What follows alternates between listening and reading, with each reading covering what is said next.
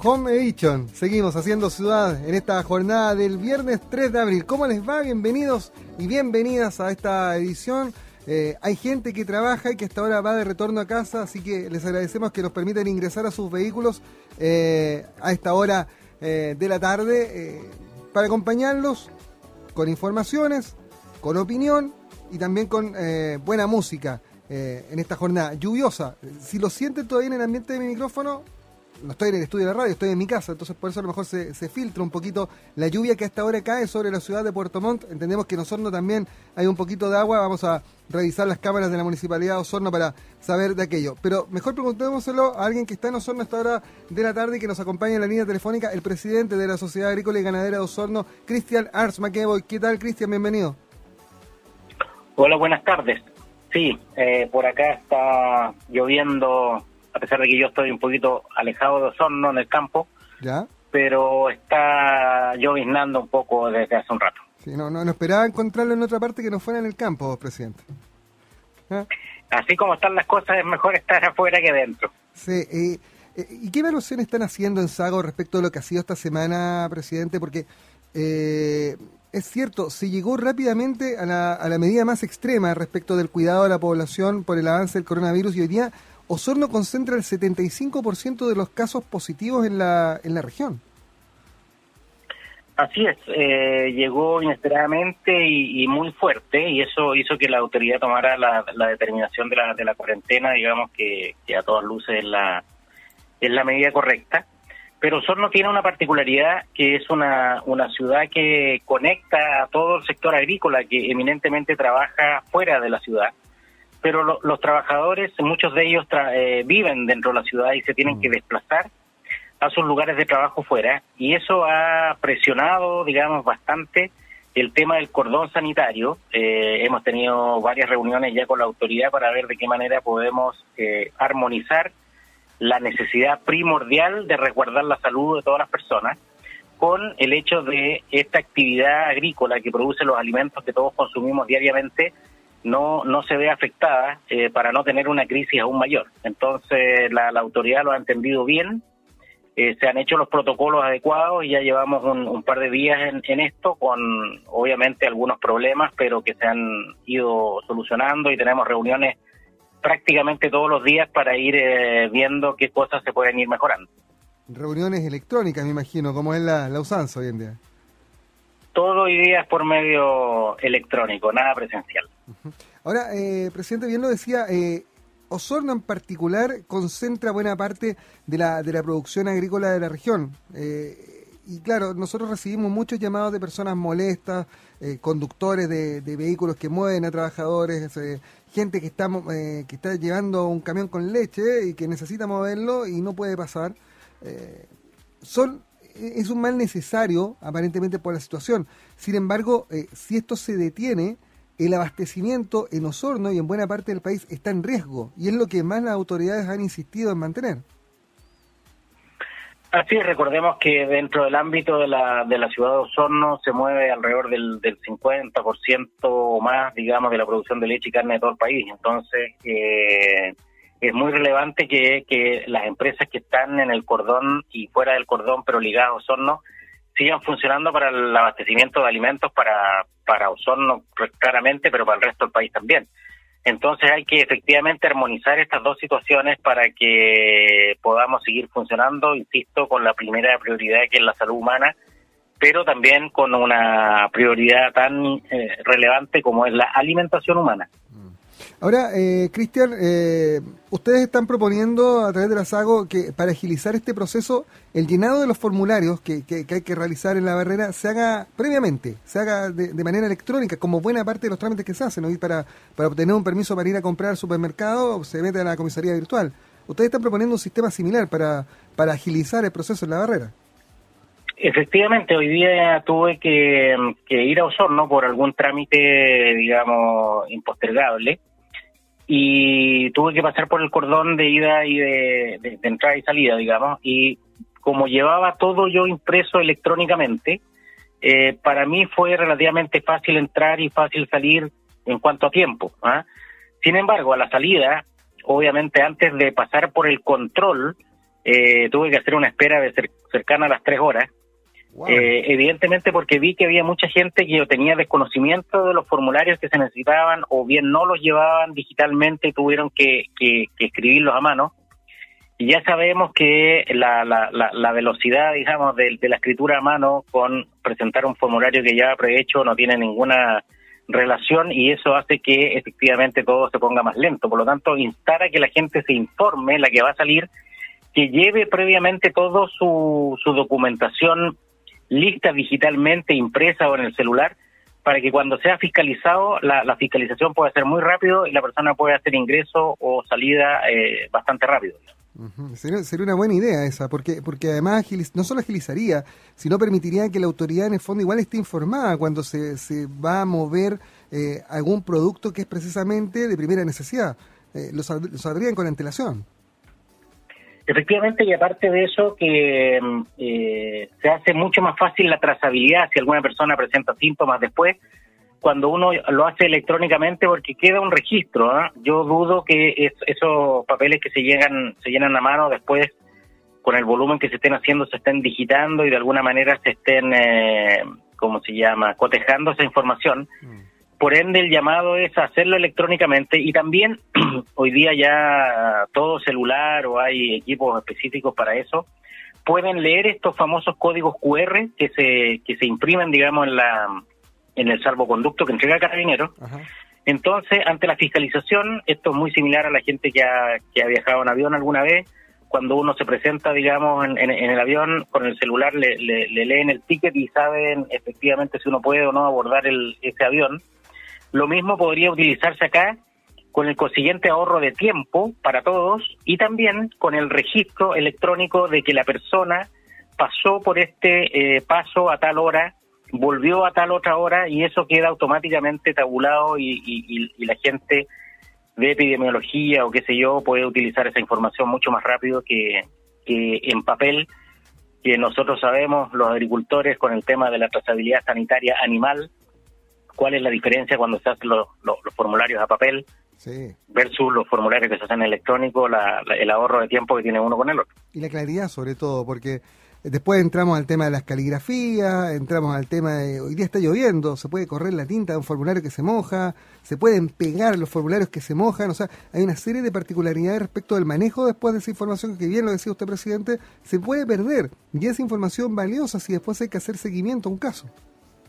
Y también recordemos que este virus eh, puede quedar impregnado en ciertos, eh, ciertos materiales, hay materiales que, que duran más tiempo y otros menos tiempo, por lo tanto, mientras menos eh, temas de contacto físico con estos materiales, con papeles y tengamos también, va a ser más beneficioso, digamos, para limitar el, el, contagio de esta enfermedad. Ahora, presidente, de la perspectiva productiva, eh, ¿qué han sabido ustedes de sus socios? Porque Acá es una, perspectiva humana que es claramente hoy eh, es, eh, tiene el rol principal. Estamos todos enfocados en salvar vidas. Este es un virus eh, sin forma, sin color. los científicos están tratando de, darle caza un poco a este enemigo invisible, pero un, un, enemigo poderoso que está costando la vida de miles de personas en todo el mundo y que acá en Chile ya tiene 22 chilenos menos, digamos, en cuanto en, en poco más de un mes. Eh, acá, acá la situación puede ser incluso aún más grave. Sin embargo, en paralelo, el país necesita seguir funcionando, esta región necesita seguir funcionando. Entonces, eh, ¿qué han sabido de sus socios? ¿Cómo están funcionando? ¿Cómo están manejando respecto de esta cuarentena? Ahí hay un llamado muy, muy importante. Eh, primero, a, las ciudades, digamos, a, entender esto al habitante eh, urbano, que tiene que tomarlo en serio y que tiene que hacer la cuarentena como corresponde.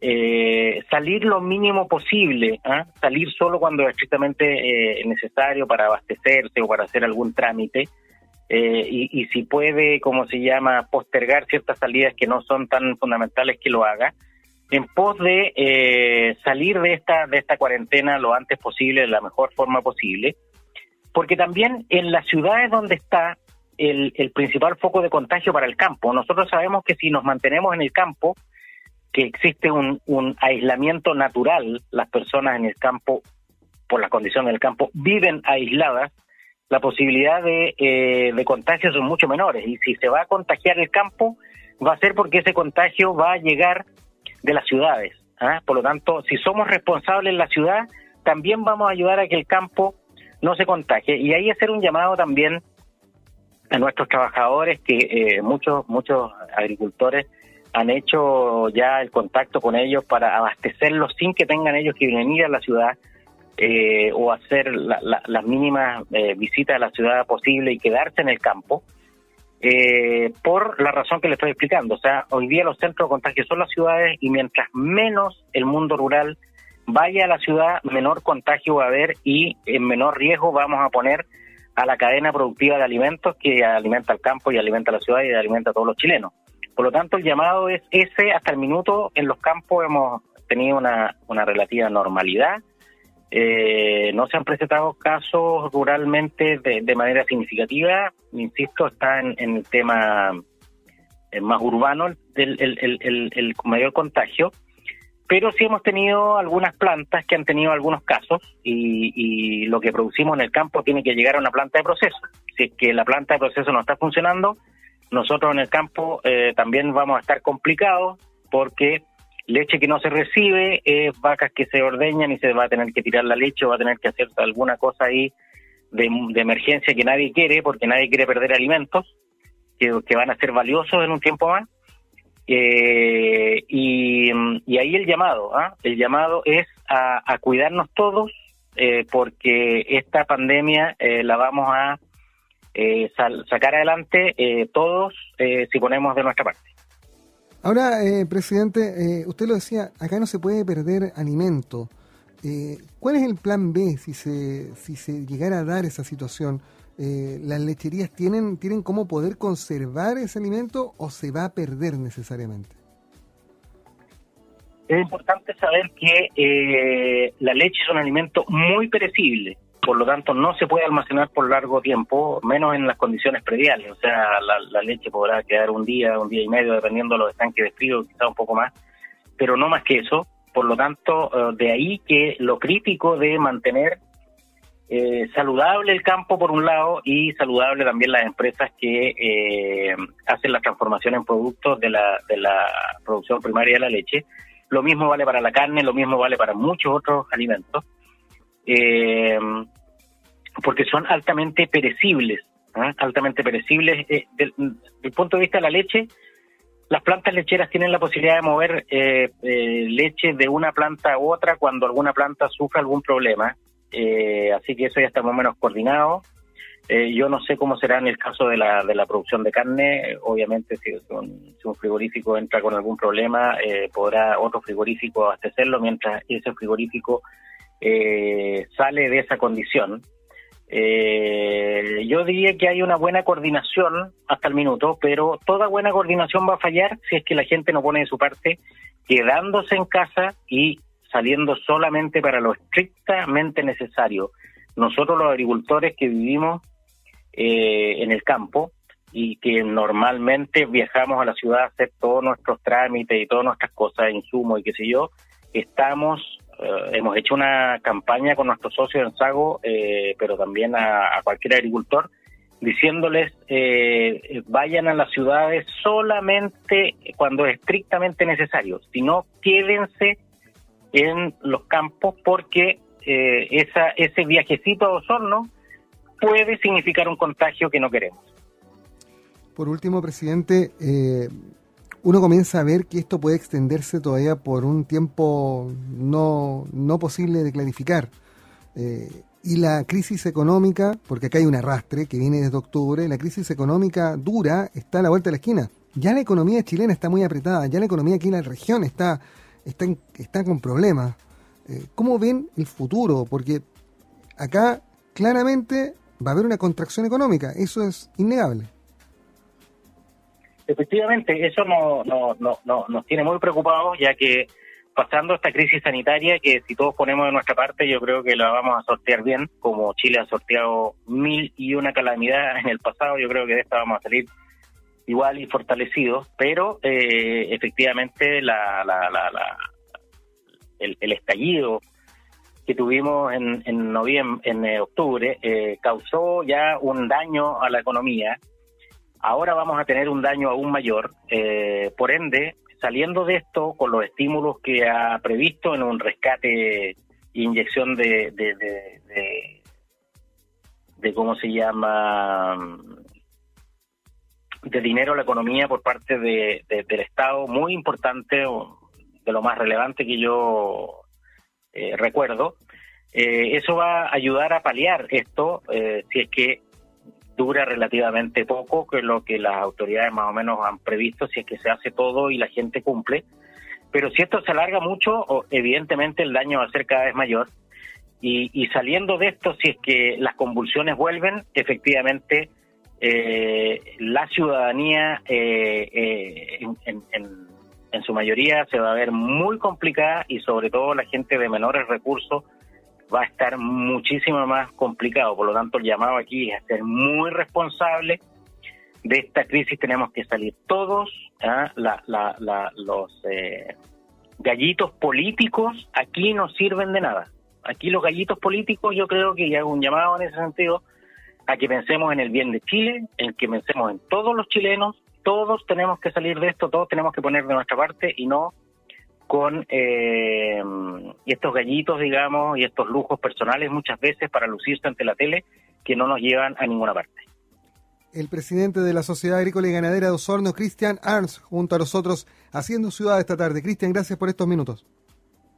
Muchas gracias a usted. Un abrazo. Chao, chao. Buen fin de semana para el presidente de Sago, acompañándonos esta tarde y hablando claro, eh, porque aquí eh, bien lo decía el presidente Sago, acá se sale, pero salimos todos juntos. Eh, enfrentamos la crisis, la pandemia todos juntos, pero también salimos de la crisis que se nos viene después todos juntos. Eh, son las 5 de la tarde, 29 minutos, vamos a la música y ya seguimos con más de Haciendo Ciudad aquí en Saco.